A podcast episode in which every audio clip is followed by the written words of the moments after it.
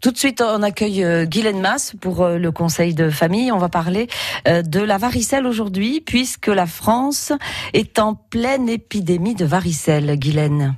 Oui, c'est ce que rapporte le réseau Sentinelle. L'épidémie s'étend sur la moitié de la France, avec 12 foyers régionaux touchés par la contagion, dont 5 en activité forte. Alors parmi ces régions les plus touchées, on retrouve les Pays de la Loire, l'île de France, le Grand Est, les Hauts-de-France et l'Occitanie.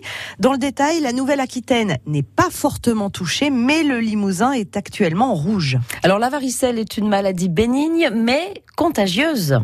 Oui, la varicelle, selon l'Agence nationale de santé publique, est une maladie virale très contagieuse, le plus souvent bénigne et qui survient en général pendant l'enfance. Elle est provoquée par un herpès virus et se transmet par voie respiratoire par inhalation de gouttelettes de salive émises par une personne malade ou par contact direct avec ses lésions cutanées. Les symptômes qui apparaissent deux à trois semaines après la contagion sont une fièvre modérée jusqu'à 38,5 et l'éruption de vésicules sur la peau. Alors dès l'apparition des boutons, il est indispensable de consulter son médecin. Lui seul pourra confirmer le diagnostic et prescrire les médicaments adaptés. Alors le traitement contre cette varicelle consiste surtout à soulager les démangeaisons. En attendant, il est déconseillé de mettre en contact des enfants malades avec d'autres.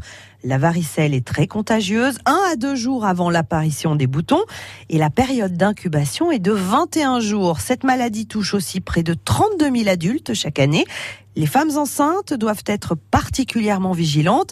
L'infection peut atteindre le fœtus et entraîner des malformations neurologiques ou oculaires. Merci Guylaine. Conseil de famille est à retrouver sur francebleu.fr.